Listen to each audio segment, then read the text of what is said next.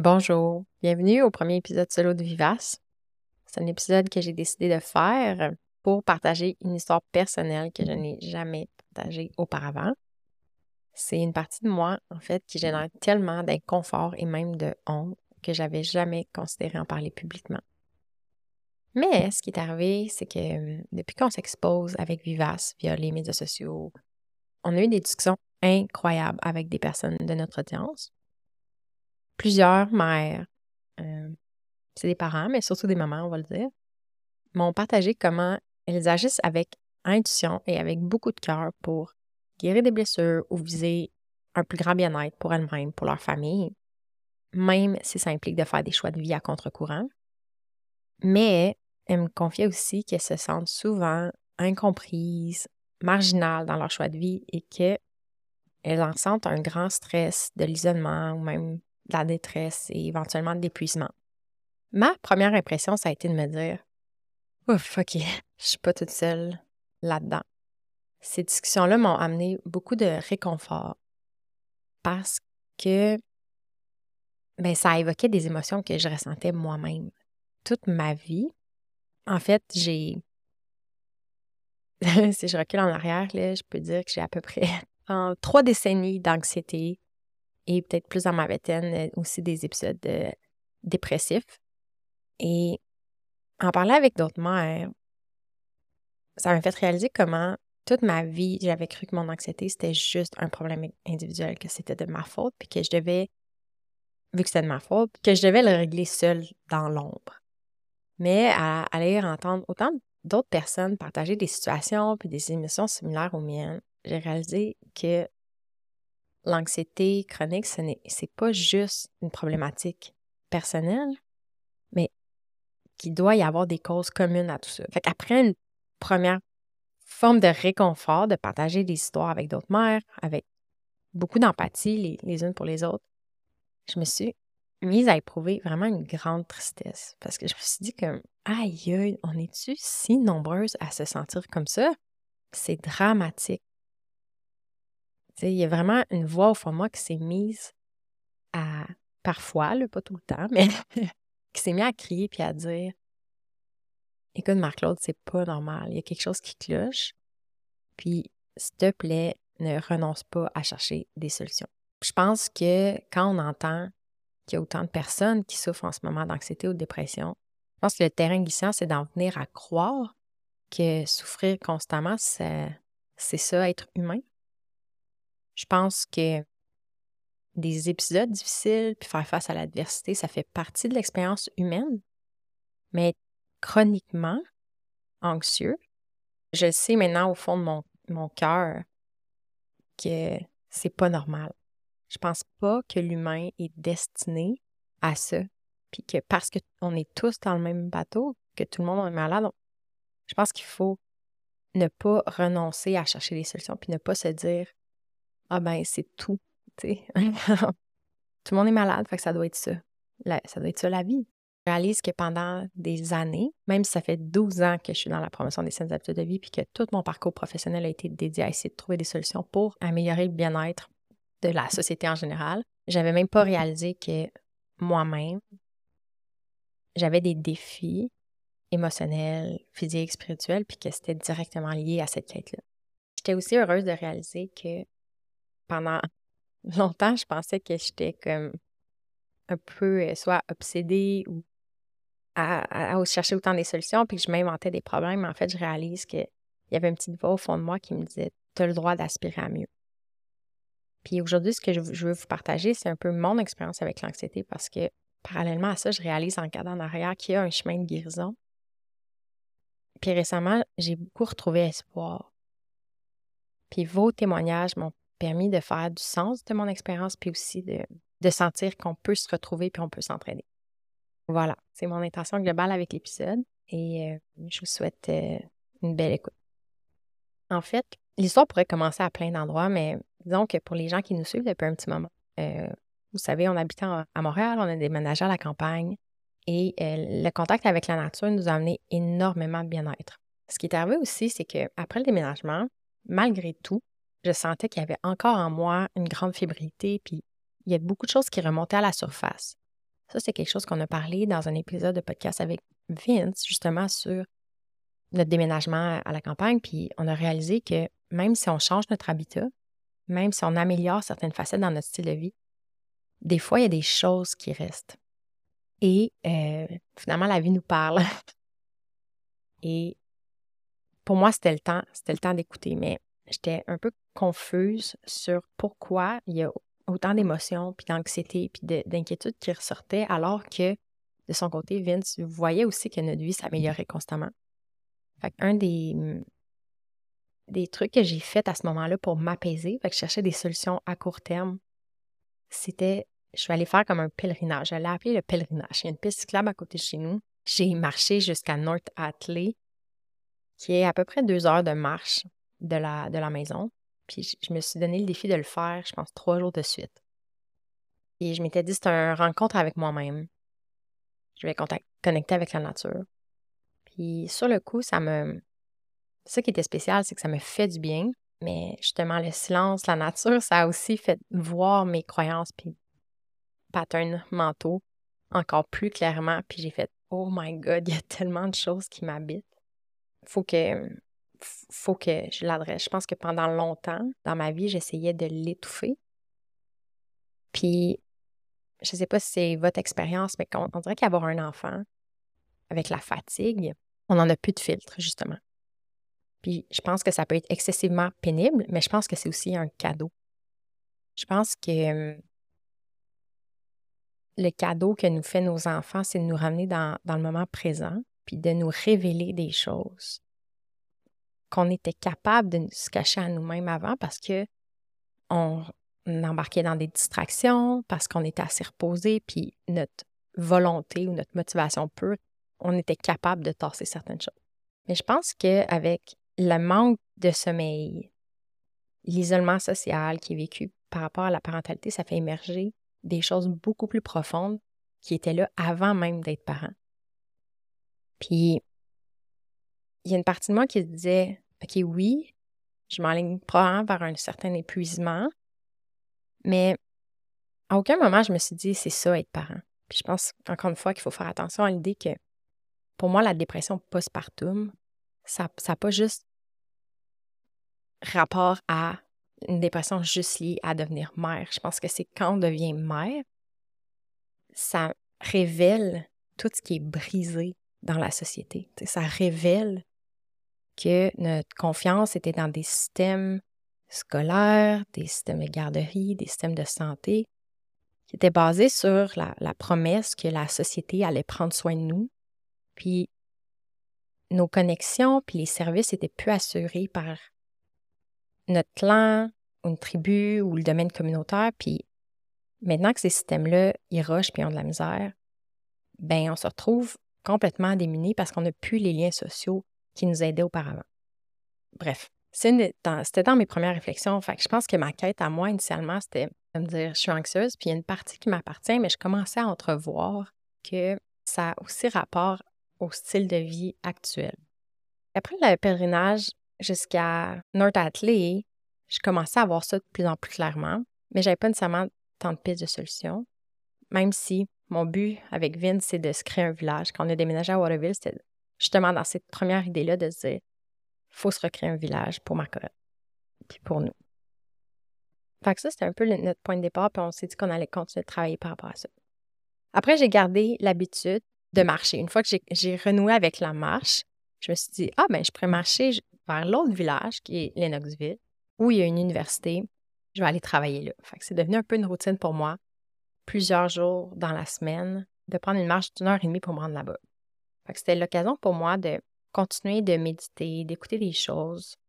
Et il arrivait toujours un stade, on dirait, dans la marche où il y avait un moment magique où j'étais obligée de décrocher. Parce qu'après, comme 45 minutes, je dirais, en nature, ton esprit, on dirait, peut vraiment s'apaiser. Puis ça, ça me faisait vraiment du bien. Puis on dirait que les idées dans notre tête se réagencent d'autres façons. Puis il y a des choses qui cliquent pas juste intellectuellement, mais aussi qui s'ancrent dans notre corps ou qui changent carrément la configuration de notre système nerveux. Puis une journée, j'écoutais un podcast qui a vraiment fait flipper quelque chose pour moi. J'écoutais le podcast de Cathy Bowman C'est une biomécanicienne dont j'ai souvent, souvent parlé avec Vivace. Elle a vraiment changé ma vision du mouvement et je l'apprécie énormément. Et son invité ce jour-là s'appelait Pilar Gerasimo. Et c'est une femme qui a écrit un livre qui s'appelle The Healthy Deviant. L'épisode commence en expliquant que le mot déviant n'est pas nécessairement un. Moi, je trouve pas que c'est nécessairement un beau mot, puis un mot auquel je m'associe. Mais l'auteur explique que en ce moment, la société est globalement malade. Si on regarde les statistiques par rapport à plein de dimensions de santé physique, spirituelle, émotionnelle, ça ça va pas bien et c'est une minorité, petite minorité de personnes qui sont en santé ou qui activement cherchent à améliorer leur santé. Son point, c'était de dire les gens qui cherchent à être en santé en ce moment, c'est une déviation de la, de la norme. C'est des déviants. mais pas déviants dans le sens de dépraver, mais juste que leurs choix vont à contre-courant.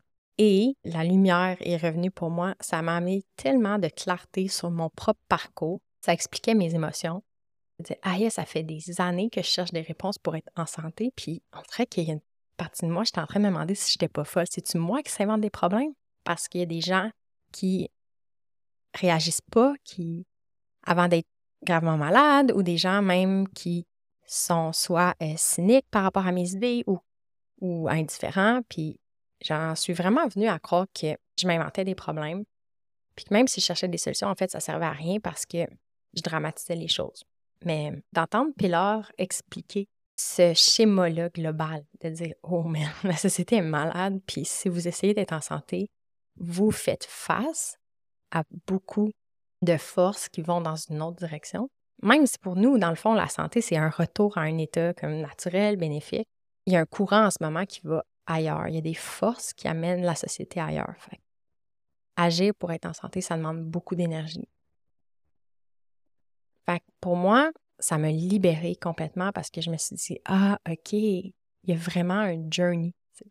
la quête de santé en ce moment, c'est une aventure. On n'a pas les réponses, toutes les réponses.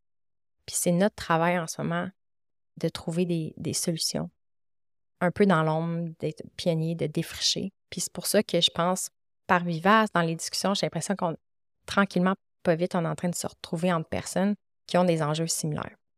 Fait quand j'ai un peu compris le, point de, Pilar, je me suis dit, OK, ben c'est ça la game. ça me demande autant d'énergie d'être en santé. Est-ce que je veux continuer? Parce que, aïe, des fois, c'est tough. Puis je t'ai soufflé, puis je suis heureuse de dire que la réponse, c'est oui. Absolument, je veux continuer dans le domaine des saines habitudes de vie malgré les difficultés. Mais ma question maintenant, c'est comment est-ce que je peux le faire en restant saine et heureuse? Parce que on dirait que jusqu'à maintenant, je, voyais comme je le faisais puis je persévérais. Mais si je reviens à la fatigue avec un enfant, on dirait que ça m'a juste, ça a tellement vidé ma teinte qu'il fallait absolument que je revienne à l'essentiel puis que j'aille mieux mon temps puis que je réalise aussi que j'ai plus envie d'agir tout le temps, puis de travailler, puis de toujours avoir des crashs, puis de tomber malade. Puis je pense je pensais que c'était ça, la vie avant. Puis maintenant, je me suis dit, non, il faut qu'il y ait autre chose. Il faut qu'au jour le jour, je sois heureuse de me lever le matin, puis que mes actions viennent d'une place plus lumineuse. Jusqu'à maintenant dans ma vie, je réussissais, j'ai toujours réussi à accomplir ou à exceller dans ce que je visais, mais ça se faisait souvent au détriment de ma santé. J'avais carrément l'impression que je devais choisir entre l'excellence et mon bien-être personnel, puis qu'éventuellement, le plus de succès j'aurais, le plus malade je serais. Donc, disons que c'est un piètre état d'esprit à être et que ça me freinait à, beaucoup d'occasions. Je vais, je vais vous en partager un petit peu plus sur mon expérience avec l'anxiété. Il y a comme trois moments clés, je pense, dans ma vie que je peux partager. Ça va vous donner un peu une idée de comment je le vivais. Parce qu'on peut le vivre tous un peu différemment, puis ce qui va mener à notre anxiété peut varier d'une personne à l'autre mais je vais partager mon expérience personnelle et aussi, en cours de route, c'est quoi les moments un peu de lumière où là où j'ai commencé à graduellement prendre conscience de mes émotions et de ce qu'on peut faire pour retrouver euh, la santé et une certaine paix intérieure, disons. Donc, euh, je pense que comme plusieurs personnes, mon... mes façons de fonctionner, c'est d'étirer l'élastique. Si je remonte au cégep, à l'université, le classique, on commence la session, on est plein de motivation, on fait nos travaux, on commence à les obligations commencent à s'accumuler, on sent des tensions, on sent de la fatigue, puis on continue quand même, puis la manière on crash, on tombe malade, Puis moment donné, on se repose un peu, puis on se relève, puis on recommence, et on recommence, et on recommence. Dans mon cas, je faisais une anxiété de performance, euh, disons, très sévère. Très sévère. Depuis que je suis enfant, en fait, j'ai toujours été une très bonne élève. Je fais parfaitement dans, parfaitement le système scolaire. J'ai toujours visé euh, d'avoir des meilleures notes. Et je les ai, euh, j'ai souvent été dans, les meilleures de classe, mais je peux pas dire que ça me rend heureuse, en fait. Parce que même quand j'avais les meilleures notes, il y a une partie de moi qui disait Ah, j'aurais peut-être pu y arriver tout en maintenant une vie sociale. J'aurais peut-être pu y arriver en souffrant moins, en étant moins anxieuse. Je peux pas dire que j'ai été fière souvent. Euh, juste pour vous donner un exemple d'un peu de l'ampleur de ça. À ma première session de, maîtrise, j'avais reçu une lettre par la poste qui disait que j'allais, je me méritais une bourse d'honneur pour mes notes. Je pense qu'il fallait avoir accompli au moins trois cours. Puis cette session-là, tout ce que j'avais fait, c'était étudier. J'avais eu ben, des bons résultats, mais quand j'ai reçu cette lettre-là, je me suis dit Ah ben, c'est juste une question de temps en fait, avant que je devienne trop stressée, puis que je me sente moins bien, que mes notes baissent, puis qu'ils réalisent finalement que je suis pas si intelligente que ça. Puis même à d'autres moments, quand j'ai. C'est ça, j'ai déjà mis un travail d'université, puis j'avais honte de le remettre en disant je vais peut-être avoir un moins. Puis finalement, on avait eu la note la plus haute de la classe. Puis le prof nous avait même embauché pour écrire un article scientifique à partir de notre travail. Puis au lieu de me dire Ah, ben c'est bien finalement, comme je me disais Ah, peut-être qu'il y a des critères pas si élevés finalement. puis mon opinion du prof, puis de son système d'évaluation a un peu baissé. Puis ça me fait vraiment sentir vulnérable de confier ces choses-là, mais je vais juste le faire pour vous montrer à quel point j'étais un peu déconnectée de la réalité puis de la compréhension de c'était quoi ma valeur puis qu'est-ce que je cherchais à accomplir. Puis des fois, c'est ça qui est particulier, c'est que j'enviais les personnes qui étaient capables de remettre un travail qui était good enough, puis qui était heureux, puis qui allaient faire autre chose de leur vie. Le résultat, on dirait que c'était plus fort que moi. C'était irrationnel. Il fallait que j'aille jusqu'au bout de n'importe quel travail, même si ça ne me rendait pas épanouie. Le bénéfice, quand même, c'est que ça m'a ouvert les portes que je voulais quand c'était le temps d'aller vers les programmes, même contingentés. Fait que, tu sais, je suis quand même contente de mon parcours. Puis, justement, avant, je pense que je voyais mon anxiété purement négativement. Je me disais que je pense que souvent le perfectionnisme est présenté comme ça. Je pense que le perfectionnisme est souvent cadré comme étant nécessairement malsain, mais je crois pas. Je pense que les personnes qui ont accompli des grandes choses dans la vie, des fois, sont juste carrément obsédées. Puis, je pense que la quête, c'est pas de baisser ses standards. Je pense qu'il y a beaucoup de messages qui m'étaient envoyés, c'est baisser ses standards, mais je pense qu'il faut plutôt viser haut, mais apprendre l'empathie, puis apprendre aussi comment se développer tout en gardant une certaine forme de, je sais pas, de souveraineté sur nos objectifs, puis aussi de le faire dans le plaisir. Je pense que c'est ça l'apprentissage, en fait c'est pas d'arrêter de rêver ou de, viser des grandes choses, comme des fois, c'est simplement la santé, une meilleure santé. Mais bref. Ça, c'est dans l'état dans lequel j'étais. Puis à ce moment-là, je me rappelle, à la maîtrise, j'habitais seule en ville à Montréal. Et j'étais capable de nommer mon anxiété. Depuis même le secondaire, je pense que j'étais capable. Je me décrivais comme une personne anxieuse. Je disais Salut, je m'appelle Marc-Claude, puis je suis anxieuse. C'est presque comme ça que je me présentais. C'était une étiquette que je m'étais moi-même mis et que je pensais qu'elle allait, allait, être là toute ma vie. Puis la manière que je décrivais l'anxiété, c'est comme un mal-être flou, diffus. Les causes sont diffuses. J'avais de la misère à dire pourquoi j'étais anxieuse parce que je ne sens pas que j'avais vécu de trauma d'enfance particulier. Alors, je me disais, ben s'il n'y a pas vraiment de cause précise, ben c'est moi le problème, je suis juste profondément brisée. Et un des éléments déclencheurs à cette époque-là, c'est que j'avais un chien. C'était un petit chien, disons, au tempérament nerveux. Puis je me rappelle, je prenais une marche avec le chien, puis il était un peu indomptable. Et en même temps, je me disais, je suis incapable. J'ai l'impression que je suis pas capable d'en prendre soin comme ça, je devrais. Et je me sentais, c'est ça, complètement démunie. J'allais chercher des livres pour l'éducation canine. Et j'étais tombée sur le livre de César Milan. Et il expliquait dans son livre que les animaux, les chiens, nous renvoient l'énergie qu'on envoie fait que si je regardais mon chien comme anxieux, fébrile, agité, je me disais comme Oh! Je sais pas ce que ça veut dire sur moi. Puis ça, ça a été une première prise de conscience, de dire OK, je sais pas trop c'est quoi cette énergie-là, mais quelque chose qui m'habite, que, que je dois essayer de comprendre. Ce qui a été positif aussi avec le livre de César Milan, c'est que c'est dans les premiers livres que je lisais pour apprendre un peu par moi-même, en dehors des livres qui étaient imposés à l'école. C'était l'histoire d'un self-made man. Il expliquait comment il en était devenu à faire de l'éducation canine, puis tu sais, c'était c'était très simple, mais moi, il y a un méga déclic qui est arrivé dans ma tête, c'est que j'ai réalisé que la connaissance n'était pas seulement à l'école. Et moi, ça m'a absolument libérée moi qui étais ultra studieuse, qui respectais énormément l'autorité parce que ça me redonnait un pouvoir sur mon apprentissage. Puis ma curiosité a explosé. Genre, je passais à partir de là mon temps à lire des livres tout le temps. À l'époque, il y avait aussi les TED Talks qui qui faisaient un peu fureur sur YouTube. Je passais mon temps à, à consulter ces choses-là et j'ai même commencé à foxer mes cours qui au début pour moi étaient complètement inimaginables et mes notes ont même monté. Fait que aussi cette épreuve-là avec mon chien qui me renvoyait ma propre énergie, un peu comme un miroir. Ça a été aussi un moment de transition pour moi, puis ça me fait penser à la citation The crack is where the light comes in. Je pense que ça, c'est à écouter l'histoire puis les parcours de beaucoup d'autres personnes.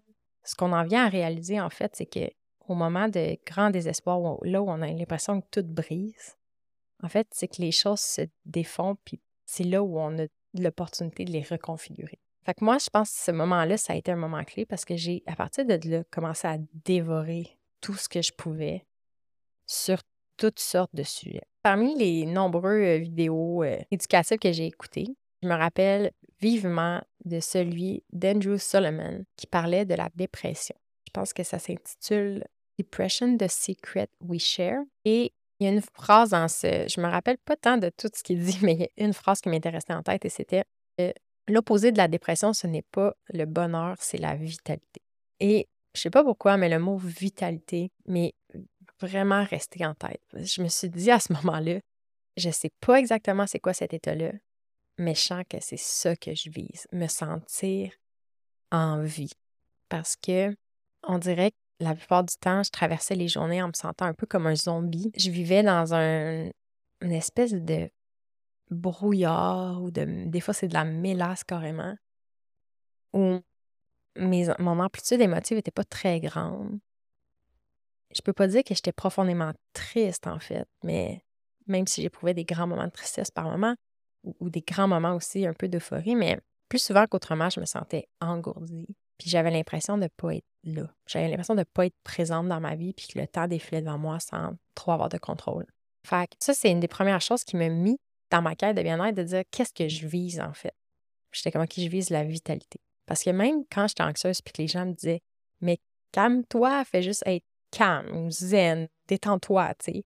J'avais aucune idée de quoi ils me. Tu sais, je pouvais pas me rappeler un moment où je me sentais profondément paisible. Fait que c'est pas comme si c'était un endroit où je pouvais retourner. Ce n'était pas familier pour moi. Mais on dirait qu'intellectuellement, d'entendre le mot vitalité, se sentir vivant, moi, c'est comme ça que je l'interpréterais. Retrouver la vie en soi, c'est ce que je me suis mis à viser. Ce que je me rappelle aussi de ces années-là, c'est les premiers signes d'Alzheimer de ma grand-mère. J'étais jeune, j'ai grandi en face de chez mes grands-parents, sur une petite rue tranquille euh, en banlieue à Laval. En fait, mon père a déménagé, a acheté la maison en face de où lui a grandi. Fait qu'on avait un grand sentiment d'appartenance à la rue. il y avait tellement de souvenirs associés à ça. Mon père pouvait me raconter ce qu'il faisait là quand il était jeune. On est allé à la même école primaire, même certains profs de mon secondaire. Mon père, mon oncle les ont eus. Fait je réalise comment ça a créé un grand sentiment d'attachement et de sécurité par l'histoire du lieu, par les gens qui étaient présents. Parce qu'il y avait aussi plusieurs enfants, plusieurs familles de nombreux enfants sur la rue.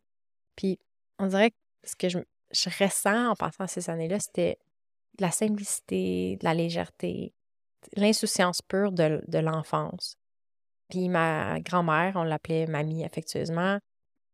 C'est le genre de mamie qui, gâteau que tout le monde aimait. était vraiment quelqu'un toujours juste heureuse de nous voir.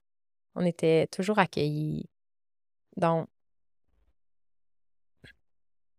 quand on a commencé tranquillement à voir les premiers signes de déclin. C'était un peu saisissant, puis on s'attendait à quelque chose de fulgurant. Mais en fait, on ne sait jamais à quoi s'attendre avec l'Alzheimer. Mais ce qui est arrivé, elle, c'est que son déclin a duré, a été finalement assez graduel, puis est allé sur plusieurs années. Mais il y a un moment où elle est rentrée à l'hôpital, puis on pensait que ça allait être la, la fin. Et je pense que c'est de la voir assise seule dans un environnement tellement stérile puis alien finalement pour un humain qui est celui d'un hôpital. Tout est gris, bleu, pâle. Il n'y a pas de végétation, il n'y a pas de lumière naturelle. Elle est assise seule à sa table, pas complètement là. Il y a beaucoup de mouvements de va-et-vient. Un peu laissé à elle-même, puis je me disais que je peux pas croire que c'est comme ça que ça va finir. Puis à ce moment-là, je me rappelle que je m'étais dit comme ça va être quoi la limite, il faut faire quelque chose. Puis j'avais pas envie que ces derniers moments de vie se passent dans soit là ou dans une maison de personnes âgées. J'étais allée voir mes parents, puis je leur avais demandé est-ce qu'il y a quelque chose qu'on peut faire? J'étais prête à laisser aller mon appartement, puis à me dire on pourrait vivre comme tout le monde ensemble, s'occuper de ma grand-mère, créer un milieu de vie. J'avais entendu parler de ça, de genre des résidences de personnes âgées qui donnaient des logements à des jeunes en échange de la compagnie qui a fait aux personnes âgées, de faire des petites tâches. Je me disais, on peut faire ça à l'échelle familiale. Puis je me rappelle à ce moment-là que la réponse de mes parents, c'était de vouloir aussi me protéger en partie, puis de me dire, de me rassurer en me disant, tu t'as pas la responsabilité de faire ça, puis c'est une grande, c'est une grande tâche, parce que ma mère a été infirmière gériatrie avec des personnes âgées pendant des années, pendant toute sa carrière, en fait. Fait qu'elle comprend les soins que ça implique. Euh, elle a des amis qui ont vécu, par exemple, avec leurs parents aussi. Puis elle dit c'est difficile parce qu'à un moment donné, tu sais, ta grand-mère, elle va plus se rappeler t'es qui, puis elle te voit plus comme ta petite fille. Sa petite fille, elle te voit comme la soignante ou quelqu'un qui l'envahit ou qui lui dit quoi faire, puis votre relation peut être transformée, puis je te souhaite pas ça, Marc-Claude. Mais il y a une partie de moi qui se dit comme je peux pas croire que j'étais en train d'étudier à l'université en communication responsable, puis je me dirigeais tranquillement vers l'innovation sociale, que j'essayais de trouver des façons de changer le monde, en guillemets, puis que j'avais devant moi une situation ultra personnelle, que je me sentais démunie, puis que j'étais profondément tourmentée parce que j'étais incapable de savoir si je devais continuer d'avoir mon, nez dans des livres, à étudier des heures et des heures tout seul en silence, alors qu'il y a des gens autour de moi qui souffraient directement puis que je pourrais les aider. Fait à ce moment-là, je me suis dit, ah, OK, effectivement, il n'y a peut-être rien à faire. Il est peut-être trop tard, en fait. Je pense que c'est le message que j'avais reçu aussi, c'est il, est trop tard. Euh, on va essayer de lui offrir la vie la plus sereine pour les derniers temps et ça va être ça. Puis finalement, ben, elle a vécu encore des années, mais des années juste dans un déclin lent. Fait que cette pensée-là me revenait constamment à la tête. Est-ce que je devrais être en train de faire quelque chose pour aider les gens directement? Puis je pense que ça venait me chercher parce que parallèlement à ça, j'étudiais justement les saines habitudes de vie, puis je lisais de chercheurs renommés dans leur domaine qui a beaucoup de maladies qu'on pense purement génétiques, mais en fait, sont reliés à notre style de vie, puis on a le pouvoir d'agir. Puis je me rends compte que le discours social, des fois, est encore tellement fort autour du fait que c'est la génétique puis on est impuissant, malgré toutes mes lectures puis mes recherches, j'étais trop insécure pour prendre position puis dire non, je pense qu'il y a quelque chose à faire, puis même si c'est difficile, on va le faire. Je me rappelle une discussion avec un ami qui me disait Ben non, Marc-Claude, le problème, c'est pas que les gens sont malades. Le problème, c'est que le système de santé est pas assez performant. Tu sais, le but, puis en étudiant en gestion, c'est d'améliorer les systèmes, de soigner plus de monde. Puis moi, je disais, ben non, mais si le système est surchargé, oui, soit on les essaie de servir plus efficacement, mais est-ce qu'on peut aspirer à ce qu'il y ait moins de gens malades? Puis sa position, c'est que ben, les gens sont malades, puis ils vont toujours être malades, puis c'est ça la vie, puis c'est ça vieillir. Fait qu'on n'a pas à agir à ce niveau-là, fait qu'il faut juste améliorer le système. Puis je me rappelle à l'époque que je manquais tellement de confiance en moi que je me disais Ah, il doit y avoir quelque chose que je ne vois pas. Peut-être que c'est lui qui a raison, mais en tout cas, j'ai quand même gardé, écouté mon intuition, puis je me suis dit, si je suis pour créer quelque chose, si je suis pour agir dans le monde, si je suis pour créer une entreprise, il faut que ce soit au service. Il faut que ce soit pour quelque chose de concret qui va aider directement des gens que j'aime. Je pense que ma relation avec ma grand-mère, ça m'a fait réaliser que j'aspirais pas à faire des campagnes de santé publique pour aider une masse de monde sans visage. Je voulais me rappeler que mon travail pouvait servir directement à changer la vie de personnes réelles, des personnes qui sont aimées qui vivent dans un certain contexte. Ce moment-là de ma vie, un premier exemple pour moi de cette citation-là avant de créer La vie murmure. C'est une citation d'Oprah. Je ne me rappelle plus si elle est telle qu'elle ou si c'était une phrase similaire parce que à répétition, quand on écoute ces émissions, on réalise que quand quelqu'un arrive à une situation dramatique dans sa vie, souvent, elle essaie de faire réfléchir la personne sur est-ce que tu avais des intuitions? Est-ce que tu as entendu des voix à l'intérieur de toi qui disaient que peut-être ce que tu faisais, c'était pas nécessairement bon pour toi ou ça pouvait avoir des conséquences négatives? Puis, qu'est-ce qui fait que tu n'as pas écouté cette petite voix-là? Pour moi, ça m'inspire beaucoup parce que j'essaie maintenant d'écouter les murmures avant que les choses empirent. Mais c'est un apprentissage en soi, puis à ce moment-là, j'avais carrément c'est ça, ces ressentis-là, cette perception-là que la société se dirigeait vers plus de problèmes de santé qui pouvaient être prévenus. J'avais pas les exemples assez puissants, on dirait, pour l'articuler. Et dans les dernières années, moi puis Vince, on en a trouvé des exemples parce que la recherche a continué d'avancer et de confirmer qu'effectivement, on a une grosse crise sociétale qui s'en vient si on n'adresse pas les maladies chroniques un des auteurs que j'apprécie beaucoup ces temps-ci, c'est Peter Attia. C'est un médecin américain qui était, je pense qu'il était avant à, l'urgence. Puis quand on écoute son histoire personnelle, euh, il explique que euh, je pense qu'il avait une grande euh, fierté puis un grand sentiment de satisfaction de sauver des vies de personnes qui arrivaient dans des, dans des conditions souvent au seuil de la mort, puis de sauver cette vie-là. Je pense qu'à la longue, il est devenu essoufflé parce que malgré la capacité, les hôpitaux qui fonctionnaient à capacité maximale, il y avait un influx constant de personnes. Et surtout, une récurrence de maladies qui pouvaient être prévenues. Fait que je pense que lui, ce qui explique, c'est qu'il a commencé à se sentir un peu obsolète, en fait, de dire ben, est où ma place? Puis ces temps-ci, maintenant, il, travaille à la promotion des habitudes de vie. Il y a une orientation un peu plus sur le sport de performance. Fait que je pense pas que son podcast va plaire à tout, le monde qui nous écoute en ce moment, mais justement, lui, son parcours, c'est qu'il venait aussi du sport d'endurance, puis il est tombé lui-même malade alors qu'il pensait qu'il était super en santé.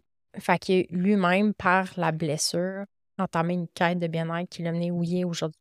Ses réalisations, c'est que souvent le progrès humain, on se vante d'être la meilleure époque de l'histoire de l'humanité, qu'on a tout amélioré, la, la vie euh, des gens civilisés. Puis l'espérance de vie est souvent présentée comme un indicateur ultime. Le fait qu'on vive plus longtemps. Mais ce que la science est capable de démontrer en ce moment, c'est que l'espérance, c'est ce que a présente. L'espérance de vie rallonge, mais l'espérance de vie en bonne santé diminue. On passe plus d'années qu'avant en mauvaise santé.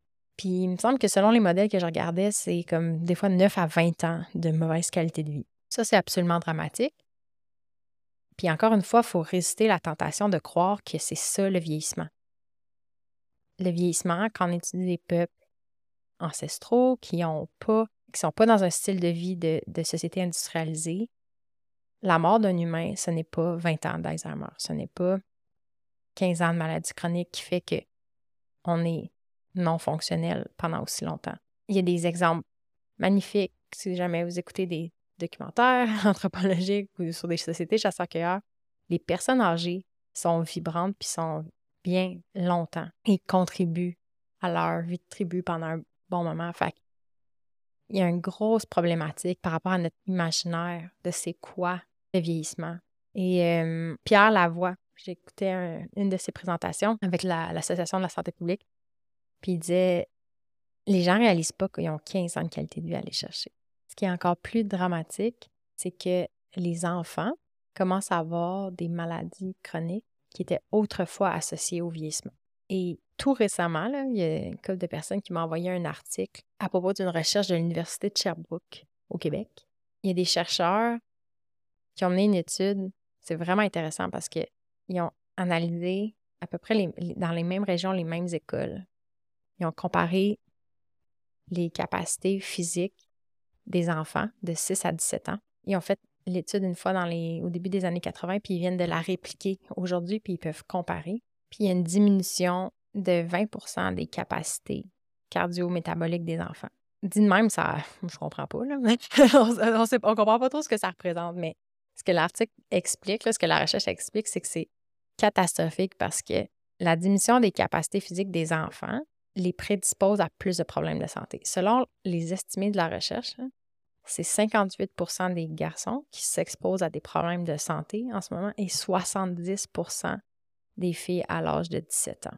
Parmi les exemples de problèmes de santé nommés, il y a des enfants de 8, 9 ou 10 ans qui souffrent de diabète et des ados qui souffrent d'hypertension artérielle. Puis le chercheur explique qu'on n'arrête pas de parler du vieillissement de la population puis qu'on s'inquiète sur l'impact de l'impact de ça sur ben, la vie des gens puis le système de santé, mais ce qui est encore c'est ce qui est encore plus fou en ce moment, c'est que les jeunes sont déjà malades. Est-ce que est-ce qu'ils vont devoir suivre des traitements pour les 50, 60, 70 prochaines années? Des constats comme ça, qui sont aussi liés à des prédictions euh, vraiment inquiétantes, je comprends que ça peut euh, un grand sentiment de panique ou même de paralysie. Moi, j'en viens à me demander est-ce qu'on va être capable d'agir en fait, les, murmures, c'est fini. Là. On est étape où la vie a crié en ce moment, puis on n'écoute toujours pas les messages comme société. Puis c'est sûr que c'est sûr que la question émerge de jusqu'où est-ce que ça va devoir se rendre avant qu'on agisse. Personnellement, malgré la complexité, j'ai encore espoir. En fait, il faut garder espoir. On n'a pas d'autre choix, à mes yeux, que de continuer, continuer de croire qu'on peut changer le cours des choses. Les choses ne vont pas changer, s'améliorer par elles-mêmes. Je pense que les choses s'améliorent quand il y a des individus qui se regroupent et qui agissent délibérément, consciemment et avec persévérance pour améliorer les choses. Mon premier intérêt pour la promotion des saines habitudes de vie, je l'ai eu à la fin de mon bac. J'étudiais en stratégie de production culturelle et médiatique, c'est-à-dire que j'apprenais comment être, grosso modo, une gestionnaire dans le monde culturel, artistique. Et je travaillais dans le domaine de la pub à ce moment-là en agence de pub pour terminer et j'étais incertaine d'aller à la maîtrise. J'avais appliqué, mais je ne savais pas si j'allais y aller ou pas. Puis j'avais pris des cours d'extra pour me former sur différents trucs qui m'interpellaient. Un de ces cours-là, c'était communication de la santé. Puis il y avait eu un gros déclic dans ma tête. J'avais adoré la professeure. Elle m'avait réalisé que finalement, la communication, même l'expression artistique, peut être au service de causes sociales et dans ce cas-là, plus spécifiquement de tout ce qui est promotion de la santé, et que les compétences que j'avais pouvaient être mises au service de l'amélioration de la société. Moi, au même moment, quand je travaillais en agence de pub, j'aimais full le travail. J'aimais vraiment cette place-là à mi-chemin entre la, la fonctionnalité de devoir comme promouvoir quelque chose, mais aussi l'expression artistique. Mais il y a une petite voix qui commençait à parler de plus en plus fort dans ma tête qui me disait est-ce que je veux vraiment mettre mon talent, mon temps, mon énergie au service de compagnies auxquelles je, ne crois pas vraiment? un exemple qui m'avait vraiment saisi à l'époque, c'est ma collègue de travail que j'appréciais énormément. absolument adorable, super sensible à l'environnement, au développement humain.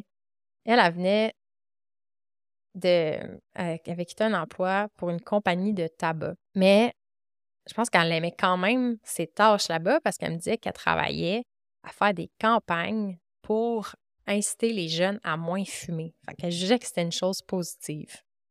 Puis,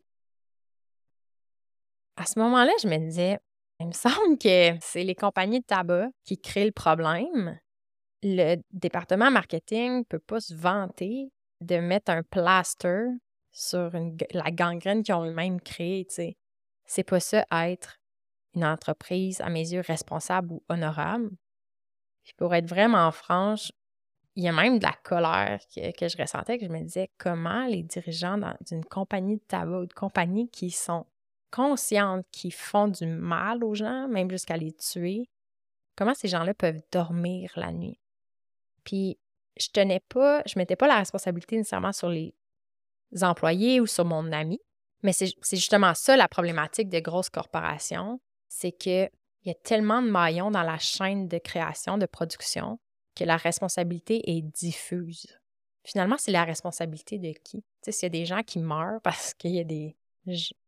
Les gens fument, on dirait que souvent, on va dire que c'est la faute à personne ou c'est la faute du consommateur, il a juste à pas acheter de cigarettes. J'avais quand même l'intuition que la communication puis le marketing pouvaient servir à faire mieux que ça. J'ai démissionné et je suis euh, entrée à HEC, à une maîtrise en marketing. Et rapidement, dès la première session, j'ai rencontré deux professeurs absolument géniaux qui travaillaient sur la responsabilité sociale. Et j'ai fait mon mémoire sur ce sujet-là.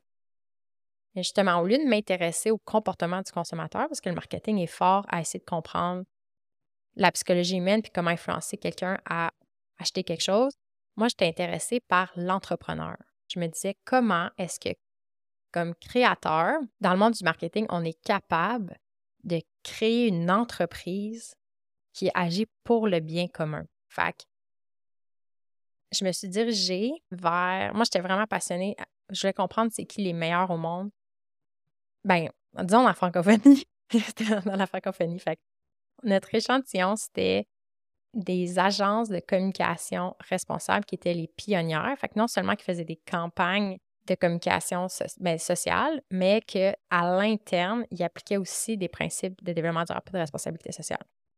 Puis juste pour vous remettre en contexte, à l'époque, ça va bientôt faire 12 euh, ans que j'avais entamé ces recherches-là, la communication responsable, c'était pas in. C'était pas les produits verts. Je me rappelle encore la recherche, ça sur quoi on travaillait.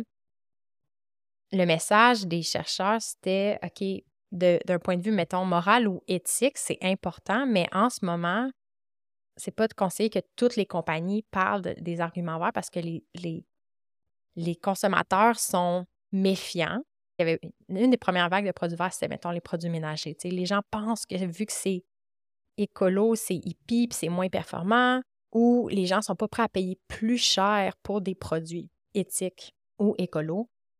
Fait il y a des chercheurs puis des penseurs qui devaient argumenter, c'est ça leur thèse, de dire non, non, non, le, la société, l'entreprise peut faire le bien, doit faire le bien, puis éventuellement, ça peut être payant. Fait c'était vraiment une époque, quand je suis arrivée, où le marketing responsable devait prouver que ça ne nuisait pas aux, opérations, aux aux opérations puis à la profitabilité d'une compagnie d'être responsable.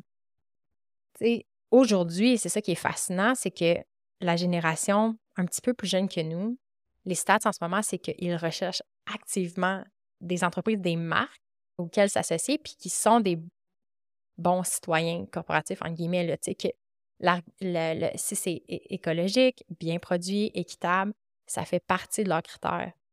Mais les gens qui sont dans la vingtaine en ce moment, là, une dizaine d'années, c'était, c'était des enfants ou des adolescents. Là, fait c'est ça, c'est une nouvelle génération qui porte ces valeurs-là. Mais à l'époque, encore une fois, on dirait que c'était plus un murmure qui m'habitait que c'était important de le faire. Puis maintenant, c'est devenu une évidence, mais à l'époque, ça ne l'était pas. Moi, ça a été mon, mon parcours. J'ai fait mon mémoire, puis mon mémoire était basé sur un modèle conceptuel qui s'appelait le modèle d'affaires. Fait analyser un modèle d'affaires, comment l'entreprise crée de la valeur. Et ce, ça a donné que dans le monde de l'entrepreneuriat au Québec, à ce moment-là, qui explosait aussi, le concept de modèle d'affaires était un outil super in pour analyser des, entreprises, des startups, puis aider les entrepreneurs à clarifier leurs idées sur comment monter leur entreprise. Quand j'étais à l'université, j'ai eu un emploi au centre d'entrepreneuriat d'HEC. J'ai commencé à enseigner là le concept de modèle d'affaires. Et de fil en aiguille, euh, ben moi, je suis devenue amie, euh, j'étais assistante d'un chargé de cours, puis je suis devenue amie avec lui, puis il m'a juste donné de plus en plus de responsabilités. Comme initialement, j'étais embauchée juste pour corriger des examens, puis finalement, j'enseignais des cours, puis j'ai monté des plans de cours éventuellement euh, entiers. J'ai même travaillé sur un campus international sur l'entrepreneuriat. Et encore une fois, mon histoire, c'est toujours de fil en aiguille. On dirait que je me fais amener ailleurs. Puis dans ma tête, quand sur le coup, c'était pas tout le temps clair, mais maintenant, c'est comme évident qu'il y a un filon. Là. Mais après, en travaillant en entrepreneuriat comme ça, beaucoup d'outils de l'entrepreneuriat qui étaient un domaine qui était encore en train de se former, de dire comment on, forme des entrepreneurs. Euh, encore une fois, maintenant, comme il y a de plus en plus d'outils et de modèles, mais on dirait qu'à cette époque-là, euh, au Québec, du moins, c'était en train de se former, puis on allait beaucoup piger dans d'autres domaines, puis dans ce qui se faisait aux États-Unis, beaucoup à Silicon Valley, à Boston, à Harvard. Et des, une des disciplines qui a énormément influencé le monde de l'entrepreneuriat, c'est la discipline du design. Moi, ça m'a fait réaliser que tout ce qui nous entoure, les objets, même l'esthétique, le design graphique des choses, ça a tout été pensé et créé par d'autres humains. Puis j'ai quand même réalisé que c'était une discipline en soi, qu'il y a des gens qui étaient formés à l'université pour ça, puis qu'il y a des méthodes créatives. Puis justement, le monde de la gestion puis de l'entrepreneuriat a réalisé que le monde du design avait des outils géniaux puis des méthodes géniales pour créer des choses. Nous, ce qu'on enseignait, c'était le design thinking. On pouvait appliquer la mentalité du design à comment créer une entreprise. Fait que le projet, c'était plus juste un produit, c'était l'entreprise elle-même Bref, moi, ça m'a. Je parle de tout ça parce que l'impact sur mon esprit a été phénoménal. Ça m'a rappelé que, tu sais, la créativité, c'est pas juste la créativité artistique. C'est comment on crée des choses dans le monde sous toutes ses formes. Puis de réaliser qu'il y a une méthode pour analyser puis comprendre le monde et ensuite pour créer autre chose en fait, parce qu'on analyse le monde, comment les choses fonctionnent à un moment X, et on est aussi capable de changer le cours des choses par après. C'est ça, ça a vraiment changé ma vie parce que je réalisais que tout ce temps-là avant à l'école, on ne nous apprenait pas à être créatif, on nous apprenait à apprendre des choses par cœur. On se faisait dire voici une structure, voici un modèle, apprends par cœur, puis vomis ça après dans un examen. Puis là, c'était la posture est complètement différente. Comme entrepreneur, on apprend à créer notre propre structure, notre propre univers. Et moi, ça m'a vraiment, vraiment fait triper. Surtout que, en même temps, il y a aussi le champ de l'innovation sociale qui était en croissance, c'est-à-dire, tout utiliser ces outils-là de créativité et d'innovation, mais encore une fois, pour des projets à mission sociale. Moi, ce qui m'a fait du bien dans ce domaine-là, c'est que le point de départ, c'est de reconnaître qu'il y a un problème, soit environnemental ou social, à régler et qu'on peut apprendre à trouver ou créer des solutions. Puis, j'ai vraiment réalisé une partie de mon anxiété, c'est que j'étais sensible, puis je voyais justement, j'avais un esprit apte à avoir des écosystèmes complexes, puis à percevoir tous les problèmes dans le monde. Puis je pense que ça, ça peut venir pour les personnes qui sont sensibles à ça avec un grand fardeau, même un sentiment d'impuissance, parce que en ce moment, il y a plusieurs choses dans la société qui sont, on va le dire, problématiques. Puis on dirait qu'à maintenant, on sait juste plus où donner de la tête. Puis c'est encore pire si on a le sentiment qu'on ne peut rien faire. Fait moi, le domaine de l'innovation sociale m'a permis de dire OK, il y a des problématiques. C'est pas moi qui les invente. Je suis pas juste pessimiste. Je suis pas juste hypochondriaque. Il y a des problèmes comme entrepreneur, on peut pas tout faire. Moi, c'est ce que j'avais aimé sous de, présentation que j'avais entendu, c'est comme si on analyse un système complexe et qu'il y a plusieurs problématiques, il faut apprendre à être humble, à cerner ce qui nous tient à cœur et agir là-dessus. Parmi mes derniers contrats HEC, je travaillais pour une compétition internationale de création d'entreprises sociales. Et moi, j'avais embarqué dans ce projet-là parce que la vision de la prof m'interpellait énormément c'est qu'au lieu d'avoir, mettons, juste des jeunes d'HEC qui analysaient des problématiques dans d'autres pays puis qui arrivaient un peu en missionnaire en disant on va régler vos problèmes, la compétition était basée sur le fait que c'est des étudiants de partout dans le monde qui, arrivaient avec une problématique qui leur tenait à cœur de leur domaine, de leur quotidien en fait. Puis le, le but, c'était qu'ils développent une entreprise qui aide à le résoudre. Puis pour vous donner un exemple de choses ultra touchantes qui se passaient pendant ce temps à ce moment-là, c'était je me rappelle une jeune du, Vietnam qui me disait, qui disait une rivière dans mon village tellement polluée, puis a pu tellement que les enfants ne sortent presque plus dehors pour jouer, puis les gens passent plus par ce chemin-là. mettons, pour aller vers à l'école ou puis ça nuit à notre qualité de vie. Fait que moi, ma, mon entreprise, je veux dépolluer la rivière. Ou euh, beaucoup de jeunes au Mexique étaient particulièrement touchés par les problèmes alimentaires. Gros problèmes de carence alimentaire, puis d'obésité, qui menaient éventuellement comme à du diabète aussi, puis des, des gens qui n'avaient euh, pas les connaissances sur la nutrition, puis sur la santé, puis qui en venaient à perdre des, des membres de leurs pieds. Il y avait des entreprises de prothèses pour des gens qui se faisaient amputer, il y avait des entreprises de produits de bandage euh, avec des herbes. C'était comme un bandage écologique avec des herbes qui favorisaient la guérison, tu sais. Fait que quand tu des jeunes de ton âge qui te parlent de choses comme ça, puis tu te dis, oh, OK, OK.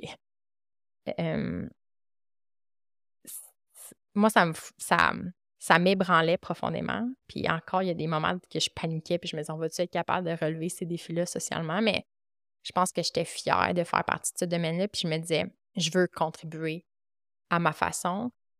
Puis encore une fois, visiblement, je pense que les plus grands changements s'opèrent quand on travaille sur quelque chose ou qui nous tient profondément à cœur, où on a un grand sentiment d'attachement. Ça peut être l'attachement à un lieu, ça peut être l'attachement à des gens ou à des êtres vivants qu'on aime. C'est pendant mes années euh, à HEC que j'ai fait la rencontre d'une maman qui m'avait approché pour avoir des. Elle avait des questions sur son projet d'entreprise à elle qui voulait favoriser le jeu libre chez les enfants. Et c'était vraiment intuitif, là, mais j'avais. J'ai vraiment aimé son énergie, puis c'est immédiatement quelque chose qui, qui, euh, ça, ça m'est tenu à cœur immédiatement. Je me suis comme rappelé le sentiment que j'avais, que j'éprouvais quand moi j'étais enfant, puis que je jouais librement dehors avec mes amis. Puis à, prendre un peu en, parallèle à ça que le, jeu libre est en voie de disparition, je me suis dit, oh my God, il faut que je protège l'enfance que j'ai connue. pour moi, c'était un peu comme la disparition de la biodiversité, de dire, il y a des espèces vivantes en ce moment qui disparaissent, mais c'est comme de dire, le jeu libre, s'il disparaît, c'est comme des moments de vie qu'on ne pourra plus vivre, puis il faut absolument préserver ça. Initialement, c'est un projet euh, entrepreneurial que je faisais à temps partiel, mais il, est arrivé à un point où je me suis dit, OK, non, non, je ne veux pas juste enseigner l'entrepreneuriat, je ne veux pas juste étudier de la théorie ou des modèles conceptuels, je veux le vivre sur le terrain. je veux apprendre en le faisant. J'ai décidé de démissionner puis de fonder ma propre entreprise. À ce moment-là, avec, euh, avec la maman, plus tard, c'est Vince qui est arrivé, on va en parler. Et pour moi, ça a été une des meilleures décisions de ma vie parce que ça a mis une question dans ma tête qui est ben, pourquoi les enfants ne jouent plus librement dehors? Et ça a été un cheminement de, découverte, d'apprentissage phénoménal. Et c'est vraiment en préparant l'épisode solo que j'ai réalisé comment cette quête-là professionnelle de sauver l'enfance d'autres enfants, ça m'a amené à me guérir moi-même. Quand je commence à étudier la disparition du jeu libre, souvent, ce qui va être mis de l'avant, c'est que c'est parce que les enfants passent beaucoup de temps euh, à l'école, puis en dehors de l'école, vont faire des activités structurées ou des sports, puis ont plus beaucoup d'espace pour être eux-mêmes, puis explorer, puis avoir des élans qui sont pas toujours comme ne pas avoir l'obligation que tous leurs gestes mènent à des résultats concrets ou que ce soit toujours redirigé vers la performance scolaire ou sportive. Et moi, ça a été un une première étape de dire Ah, OK, c'est vrai. Les enfants ont besoin de beaucoup de temps à jouer dehors comme avant. Puis là, on essaie, le modèle scolaire, c'est d'essayer d'asseoir les enfants des heures par jour. Il y a une diminution du temps de récréation. Il faut demander la permission pour aller à la salle de bain.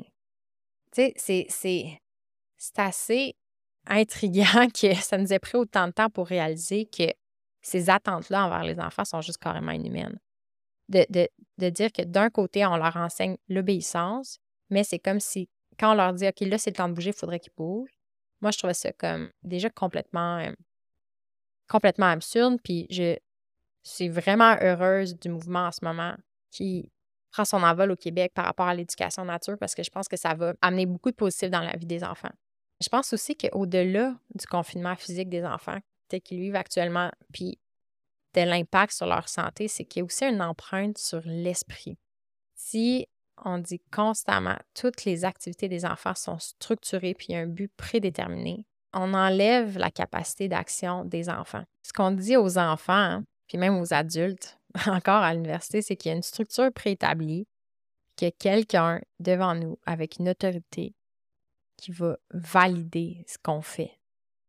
C'est absolument l'inverse de la créativité où on doit se tourner vers l'intérieur, trouver quelque chose qui nous interpelle, travailler dessus et créer dans le monde un modèle qui fait du sens ou une structure qui fait du sens sans attendre que quelqu'un nous donne la permission ou qu'ultimement dise voici un collant ou voici mon approbation parce que au niveau de l'entrepreneuriat ou de plein de projets, il n'y a pas de référence objective sur c'est quoi le succès. Fait qu'on doit individuellement apprendre à avoir une grande clarté sur nos valeurs puis ce qui nous guide. Parce que quand on est en entrepreneuriat, on se retrouve face à nous-mêmes, puis c'est à nous de l'idée puis de créer des projets. Mais ce qu'on nous, nous enseigne pendant des années, ce n'est pas ça du tout. Puis je réalise que même moi encore, comme entrepreneur, il y a des grands moments de flou puis d'incertitude où j'espérais presque d'être sauvée, j'espérais presque que quelqu'un, je m'attendais à ce que quelqu'un doive me donner la permission d'agir. Puis il a fallu que je réapprenne à me dire, OK, non, qu'est-ce qui est important pour moi, puis à me rappeler que j'ai la liberté d'agir. Et pour moi, c'était un autre des morceaux qui m'a aidé à faire du sens de mon anxiété, c'est que j'avais l'impression, ultimement, que je n'avais pas de pouvoir sur ma propre vie. Et on dirait qu'à ce moment-là, c'est comme si mon parcours professionnel, ma quête personnelle convergeaient. Ce que j'avais appris par mon mémoire de maîtrise sur la communication responsable, si on se demande c'est quoi une communication qui est responsable, il y a des, justement, ces pionniers-là à l'époque travaillaient à le formuler de manière claire. Évidemment, un des premiers aspects, c'est de ben, pas de la crap. Moi, je le résume de même, on s'entend que c'est pas ça que j'ai écrit dans mon mémoire, mais moi, ça se résume à ça. Vends pas des crap inutiles. Puis, encore là, il y a une question de valeur, là. on n'a pas tous la même définition de ce qui est utile ou pas. Mais euh, la belle formulation, en fait, c'est de réduire l'empreinte matérielle. Fait de réduire l'empreinte écologique de l'entreprise de son processus de com aussi en même temps. L'autre aspect, moi, qui m'a encore plus fasciné, c'est que ces agences-là s'étaient positionnées pour dire qu'il fallait être conscient de l'empreinte immatérielle qu'on avait sur les gens, l'empreinte sur l'imaginaire. C'est là que mon intérêt pour le cinéma euh, et la com, euh, j'ai été interpellée par ça parce que ça, ça disait, aïe, c'est vrai. Les films, les nouvelles, les livres, ce qu'on enseigne à l'école, les discours, les narratifs, les images qu'on crée puis qu'on met dans le monde, ça a un impact sur l'esprit des gens. Ça façonne l'imaginaire, ça façonne notre vision du monde. Et encore une fois, il y a un processus créatif qui peut être mis en place, qui peut être mis au service du bien commun, de dire est-ce que ma représentation du monde puis le message que j'envoie par mon travail, ultimement, est bénéfique pour les autres? La manière que j'ai internalisé, c'est de dire est-ce que finalement, ce que je crée aide la personne à reprendre le pouvoir sur sa vie?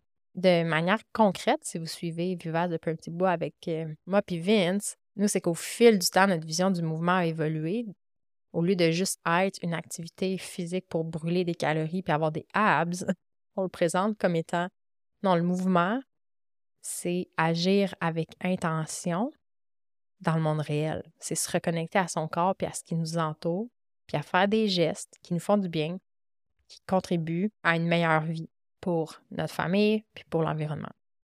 Parallèlement au développement de mon entreprise, j'étais sur ma quête de bien-être. Je me disais, je vais retrouver mon pouvoir, me réapproprier ma santé, parce que aussi dans le système actuel, on l'a un peu, on l'a délégué aux médecins, au système de santé. Et je réalisais en étudiant les saines habitudes de vie que le système de santé actuel n'est pas habilité à apporter des changements de comportement profonds et durables pour les individus. C'est un système qui été basé pour adresser des urgences, puis que sa compétence est là-dedans. Mais je pense pas qu'il ait habilité à faire face à la vague de maladies chroniques qui s'en vient en ce moment. Fait que je me disais, OK, je vais, je me sens perpétuellement malade ou je sens un mal-être profond.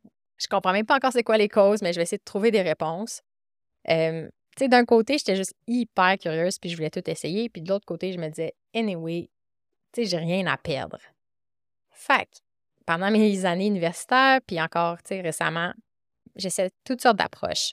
À une époque, j'essayais de l'approche par le corps, euh, par l'ostéopathie, la physio, la massothérapie, euh, l'acupuncture. Euh, j'étais suivie par un psychothérapeute en même temps qu'un psychologue. Je faisais du yoga. Ma prof était aussi une enseignante en technique de pleine conscience. J'avais un abonnement à un spa. Chaque mois, j'allais faire des bains chauds, des bains froids pour apaiser mon système.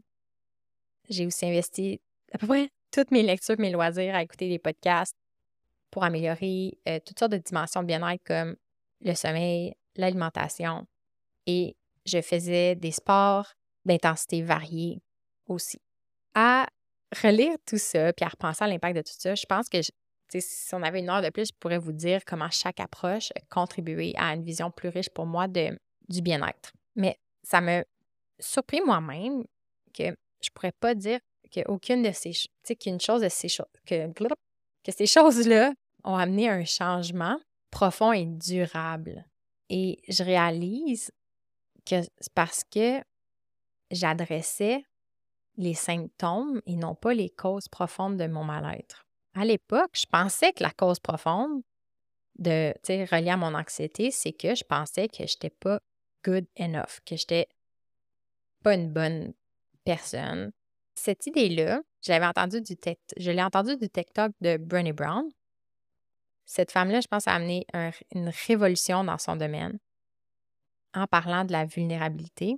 Je pense qu'elle a mis un mot sur des, une émotion, des émotions difficiles qu'on avait de la misère collectivement à s'expliquer.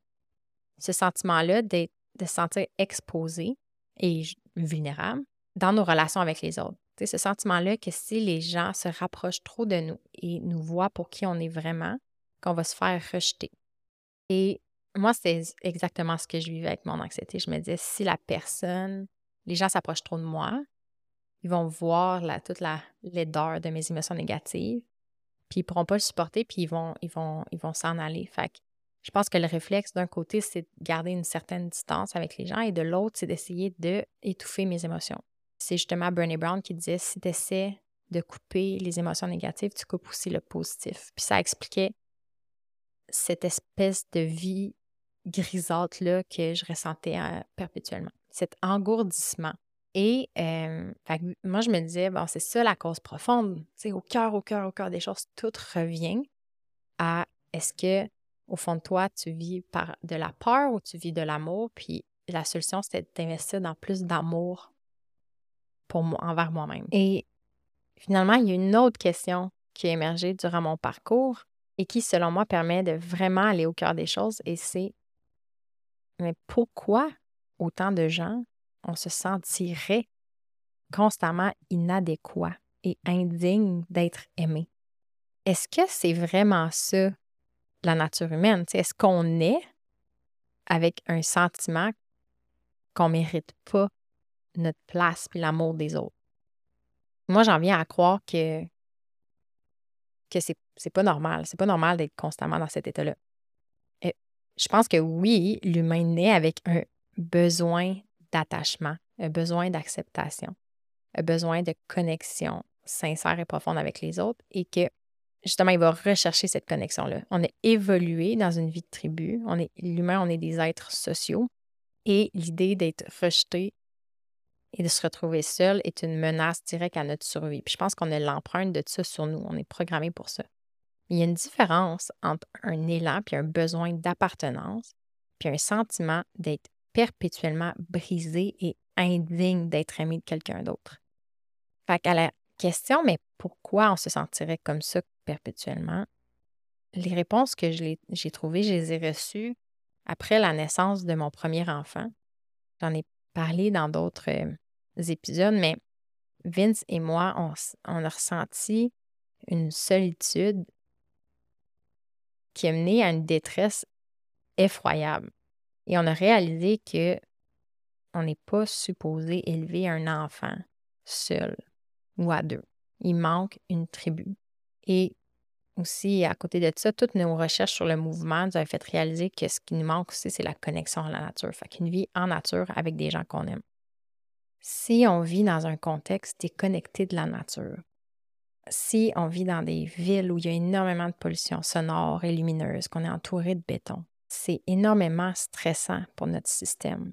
La pollution sonore, lumineuse, le mouvement, le rythme de la vie, c'est un assaut constant sur notre corps et sur notre esprit. Si, même dans le, que le tissu social, on n'a plus de relations communautaires fortes, on est perpétuellement anxieux parce qu'on doit, on est toujours confronté à des nouveaux cercles sociaux, des étrangers qui on sent qu'on doit faire notre place, négocier notre place, puis qu'on est tout le temps sur le bord de perdre des gens qui sont importants pour nous. On est tous malades en ce moment, c'est qu'on a tous vécu dans un style de vie inadéquat qui nous a rendus malades. Si d'une génération à l'autre, on a les mêmes maladies, c'est pas nécessairement que c'est une maladie qui est génétique. C'est pas qu'on se lègue les gènes et qu'on perd ça, on lègue des fois un style de vie et c'est ce qui fait, vu qu'on lègue le même style de vie, ben, on arrive au même résultat.